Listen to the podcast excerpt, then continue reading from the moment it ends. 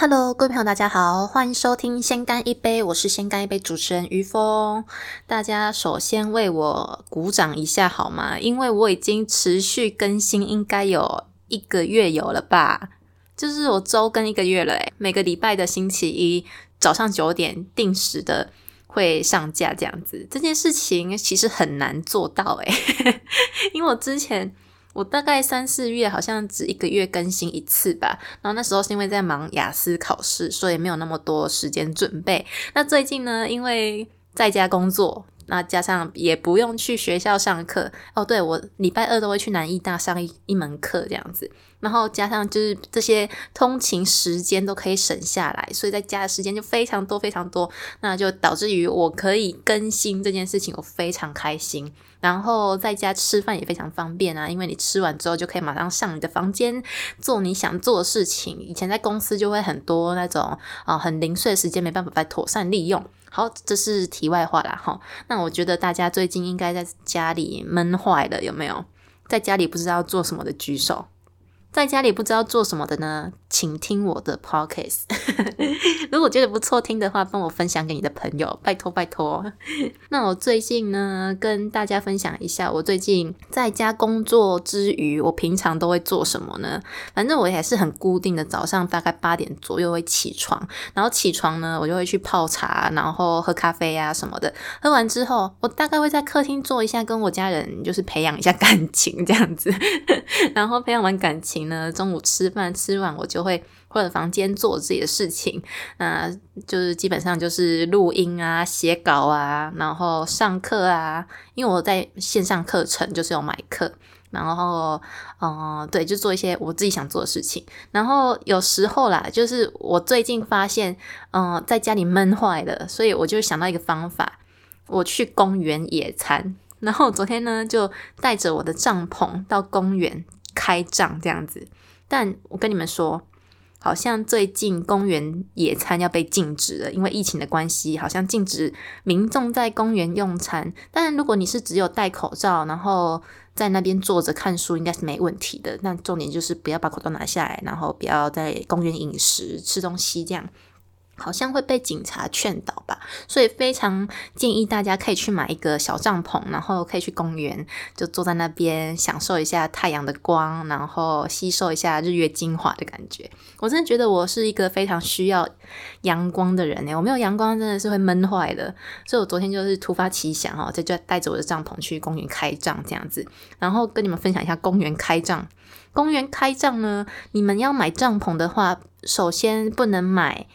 有钉子，就是需要钉钉子的帐篷哦。就是公园只容许那种秒开帐的帐篷，或者是你只是呃铺一个像桌布啊或地毯这样的东西在地上，但是完全是不能用钉子哦。所以是像露营的那种专用帐篷呢，是在公园是禁止使用的。所以你们要买的时候要注意一下那个帐篷的稳定性好不好啊？就是不要被风吹走就好了。然后我昨天去，呃，家附近的公园开帐篷的时候呢，就是收到大家的异样眼光哦，因为真的是在嘉义没有太多人在公园野餐这件事情，因为在台北真的很多，就是到处可见嘛。嘉义真的没有人诶，就我一个人的，我一个人就像异类一样。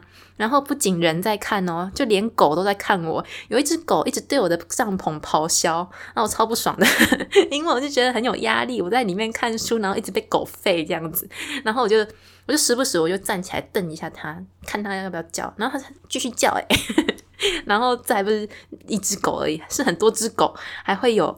就是刻意绕过我的帐篷，然后看我在干嘛的那种狗，然后我就跟他对到眼，他就觉得也蛮尴尬，他就默默的就走掉了，就受到各种异样眼光。好啦，这是题外话，但我非常建议大家，就是虽然在家很闷呐，那可以做一些就是比较接触到人的户外活动，你就去呃家里没人，那就家家附近没人的公园散步啊，然后去跑步啊，就把口罩戴好就好了。好，那今天呢，我来跟大家分享一个主题哈，就是有看我的 IG 的朋友应该知道我最近在看什么书。那这本书呢，其实我已经买了很久了，只是我看到一半还没把它看完，所以我就想说，哎哎，不然这样子好了，我就做个类似像读书会这样，跟大家一起来看书，然后顺便介绍这本书这样子。那这本书呢，我先破题一下哦。这本书叫做《哈利波特终极哲学观：麻瓜的霍格华兹》，那英文是叫做《The Ultimate Harry Potter and Philosophy Hogwarts for Muggles》。那如果有兴趣的朋友，可以去买这本书来看。如果对哈利波特跟哲学有兴趣的朋友，非常推荐这本书。嗯，我自己本身是非常喜欢《哈利波特》这部电影的啦，因为真的不夸张，我看《哈利波特》的次数应该应该有超过一百次哦，而且我每一集都一定要去电影院看。我记得我第一集那个神秘的魔法师，我是在七岁左右的时候吧，那时候是我妈带着我去电影院看，而且小时候真的是对于那些。现实生活不存在魔法，感到特别的觉得新奇啊，好奇。而且我小时候都一直问我妈说：“诶，他为什么这样？那个又是什么？”就是那种看不懂又爱看的小朋友，所以我妈应该也很头痛带我去看电影这件事情。就自从看上第一，就看第一集之后，就爱上了《哈利波特》这个电影哦。所以就是他只要一出，我就一定会去电影院看。而且《哈利波特》我真的非常推荐，因为它算是我的疗愈片单。就是疗愈片段是什么呢？就是当你心情不好的时候会想看的片。所以每当我心情不好的时候呢，我就会从第一集开始看，然后那个礼拜呢就会把整个第七集看完，然后就是这样一直巡回。就每当心情不好，我就从第一集再开始看这样子。那每次观看我都有呃不一样的感觉。小时候看的是那种嗯魔法的神奇啊，那为之惊人的魔法，就魔法很酷嘛。那长大后看到的是，其实是比较偏内心层面的，而且像哈利的勇气啊，荣恩的义气，那妙丽的智慧等等啊。那其实我觉得这本书，呃，里面蕴含的非常多，呃，很棒的想法，那也很多的生命课题，非常值得大家去醒思这样子。那有时候我看一看也会看到哭哦，看电影的时候。大家有看过《哈利波特》看到哭过吗？有的请帮我举手一下。诶，举手我看不到，那你帮我留言一下好了。对，就是我看到那个片段是什么啊？啊，有一集不是他们要去打仗吗？就是那个魔法世界的。世界大战的时候，那个妙丽跟哈利啊、荣恩他们要去找呃伏地魔的魂器那一集，那一集就妙丽就对他的爸妈使用遗忘咒，那边我真的哭惨了，因为他就是要让他爸妈忘记他有这个小孩，诶，那边真的哭惨了。那也是一方面是呃防止魔法世界的一些坏巫师会来打扰他爸妈，所以他就是把他爸妈呃的记忆消除，这样让他忘记掉。他有这个女儿，哦，那边真的是哭爆了。好啦，这是你们再去追这个影集，那我非常推荐《哈利波特》这部电影。哈，那我今天来跟大家分享这部这本书呢，我刚才也讲过，它叫做《哈利波特的终极哲学观：麻瓜的霍格华兹》哈。那这两位作者呢，都是 King's College 的哲学教授哈。那一位叫做呃 Gregory Bassam，一位叫做 William Irwin。那如果你们有兴趣的话，我再把他们的链接贴在下面。他们有一些 Wikipedia 的啊分享，然后还有他们怎么联络他们的 website。那我再把它分享在下面，那你们再去点点看这样子。那我先分享这本书哦，这本书分成五大 chapter，那分别是。呃，第一就是物质的分灵体，那主要是在讲命运、本体跟灵魂这三项东西的关联。那第二步呢是世上最强大的魔法，第三步呢是波特的观察，他观察到自由与政治。那第四步呢是万应式波特百会，第五步呢揭开神秘面纱。啊，探讨死亡、希望和意义。那它每个 chapter 里面都有三个左右的小节，但我不会每个 session 都分享哈，我就分享我比较有兴趣的。因为有一篇它是在讲说天狼星是人还是狗，但我真的对天狼星是人还是狗没有太大的兴趣哦，所以我就会把它 pass。那就介绍我比较有兴趣的部分。那今天呢，我们来探讨一下《哈利波特》书中的灵魂。那这边问各位啦，你们相信世上有灵魂吗？相信的请举手，举手一样看不到哈，欢迎留言给我。好啦，我觉得你们可以去听听，就是我之前有录过一集女巫的那一集，因为我自己是看不太到，但我身边蛮多朋友都可以看到这所谓的灵魂的能力，所以嗯，我不太知道具体的灵魂是长怎样，但是很多鬼片不是会演嘛，所以大概可以想象。那我朋友是看得到，在女巫那一集，你们可以去听，他有分享很多他看到。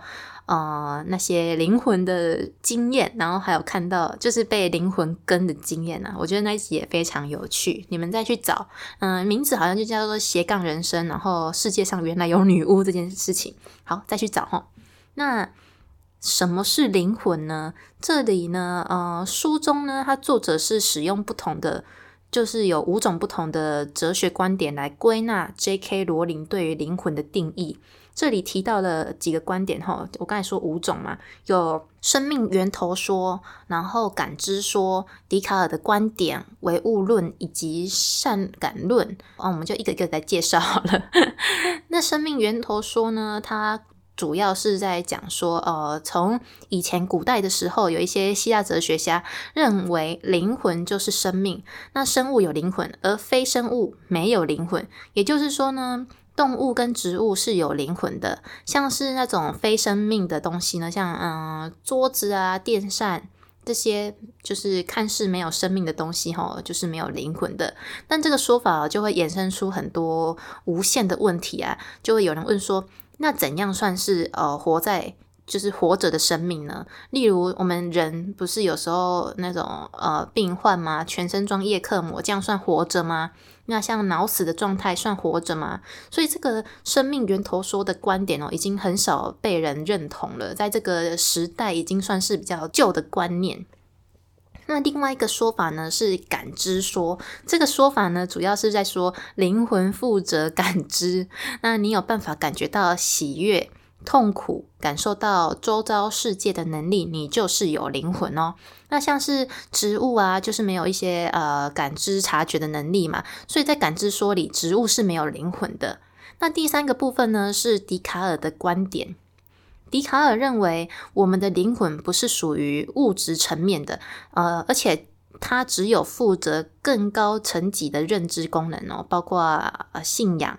欲望，然后还有一些，尤其像是我们的语言能力，那就会变成说，因为动物是没有语言能力的嘛，所以动物没有语言能力，而且动物也没有较高的思维，就应该是算有些动物吧，因为有些动物算蛮聪明的，像狗，有些都好像蛮聪明的，我觉得，所以这个说法呢，就会导致说，他们认为动物是没有灵魂的，那我个人是。呃，没有很认同这个笛卡尔的观点呐。我等下会补充一下我认同的观点是什么。那唯物论呢，是在讲说，根据呃上面的生命源源头说啊、感知说啊，笛卡尔的观点，这些灵魂都是被认定是一种无形的存在嘛。那唯物论者就认为。到头来的一切都是物质和身体能量。那所有的精神层面的功能呢，包括语言和情感啊，都是头脑的生理运作。他们觉得并没有所谓的死后的世界哦。嗯，随着身体死亡，所有支撑我们的精神和情感生活的运作会停止。所以那时候到头来什么都没有。这个。比较像现在的人认为的灵魂的感觉吧，就是有人认为说，呃，死后死后就没有的，就是灵魂只存在于你死前，就是连着你的生命这样子。但我也没有很支持这个说法了，因为因为我很多朋友都看过灵魂嘛，所以我也没很支持这个说法。那善感论呢？最后一个是善感论嘛？善感论呢是比较像是一个。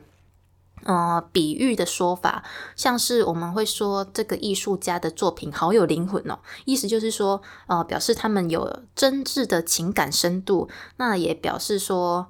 就是这比较属于一种描述生命啊丰盛的特质啊，也就是我们最深层的情感、爱的能力啊和这些道德良知，这是比较属于譬喻的说法。就是哇，你这个人好有灵魂哦，他这件作品好有灵魂哦，这种感觉。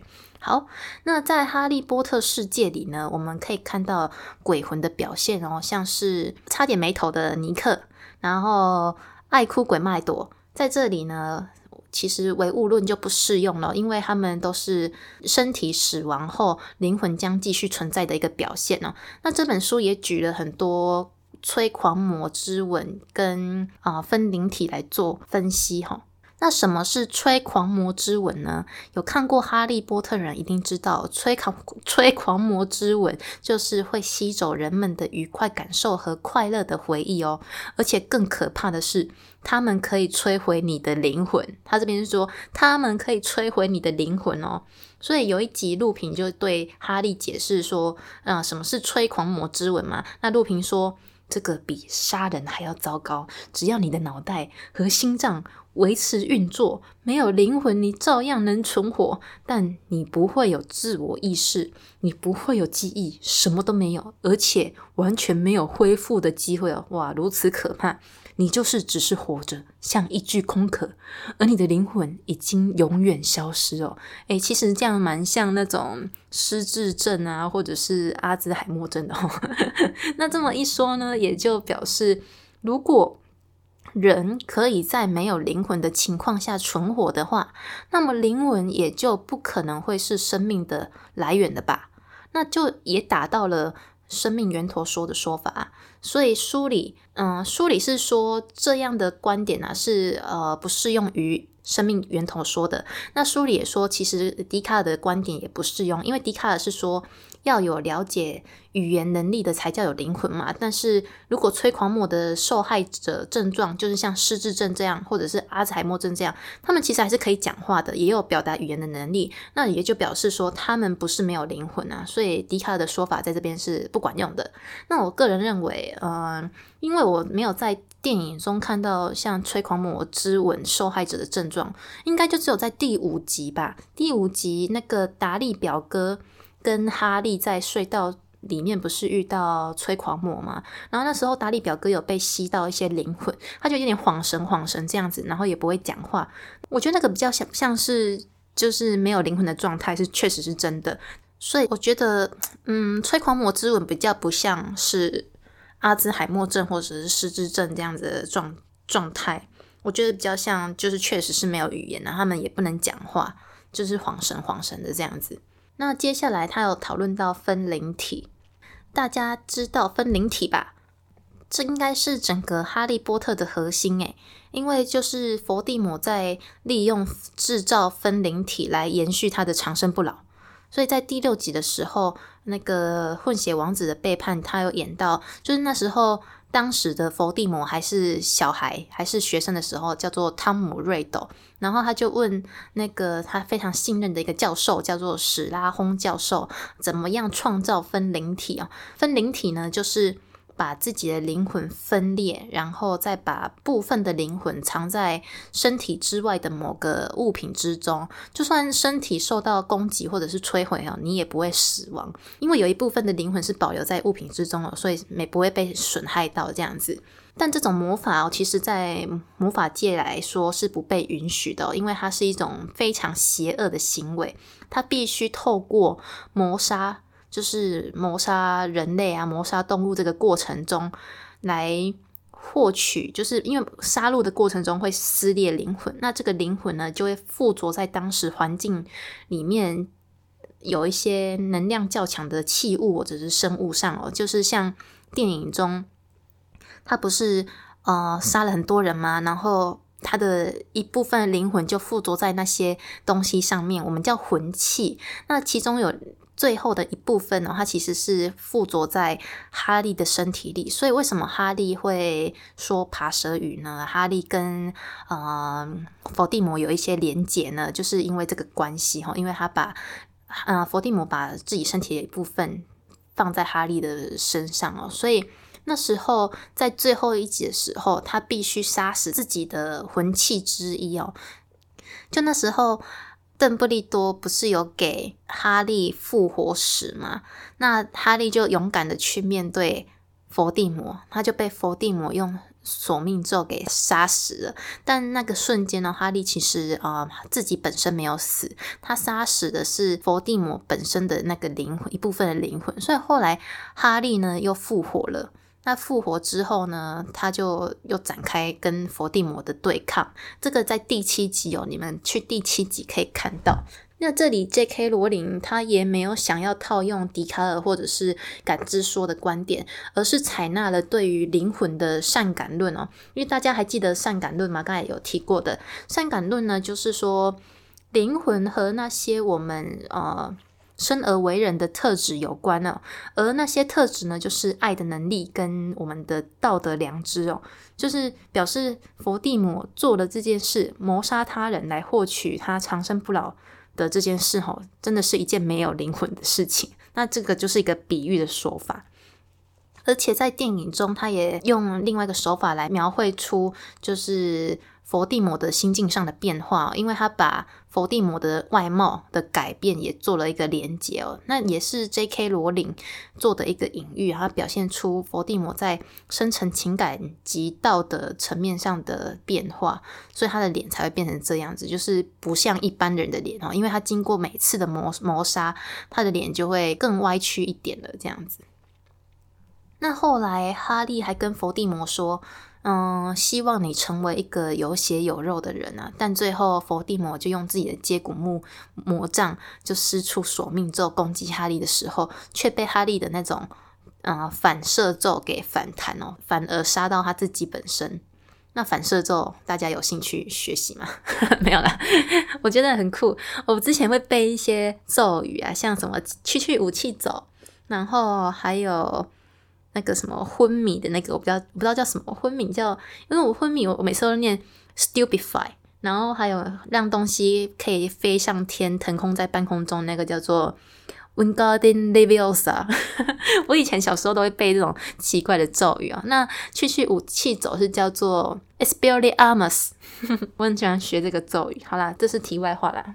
那嗯，其实好几个世纪以来，哲学家就一直在指出一件事情哦，也就是我们一直很难理解，呃，无形体的灵魂要怎么样有能力和物质组成的有形身体互动呢？那如果灵魂不是由物质组成的，那它没有形体，那也很很难去解释说灵魂要怎么让人体的呃身体可以运作这样子。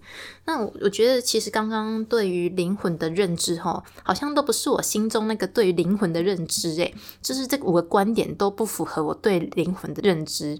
然后我就查了一下网络上有没有就是比较符合我内心对灵魂的看法。那我就查到一个我觉得我比较认同的一个说法，它叫做。超弦理论，那超弦理论简单来说呢，就是万物的本质只是振动的能量。因为超弦呢，基本上它的观念就是呢，自然界的基本单元哦，不是电子、光子啊、中微子啊，也不是那种啊点状粒子。而是很小很小的线状的弦组成的。那弦的不同振动和运动呢，就会产生各种不同的基本粒子。那这种粒子呢，就一旦进入生物的遗传基因，就会形成我们的自我意识。那构成生物体的所有元素呢，在生物圈中就会被循环利用。而灵魂超弦呢，不会在呃世界消失的感觉。嗯，这个有点难解释。他是说人死后。灵魂超弦肯定还在，那并且会以超弦形式存在的。那生物体死后呢？虽然超弦的意识暂时进入一个休眠期哦，但它一定会再找一个下一个宿主，然后寄生到它里那个里面，然后跟软细胞结合，而形成我们这个人类这样子。我觉得蛮符合我对于灵魂的概念啊，因为我一直蛮相信。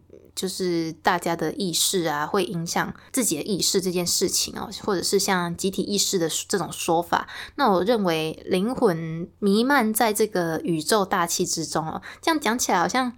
就是也是像是呃有点玄学吧，这样讲起来好像我们都属于在同一个灵魂之中哦，我们也被同一个灵魂所支配着，只是我们遇到的呃事情不一样，我们人类经历过的事情不一样，而产生出我们不一样的灵魂这样子。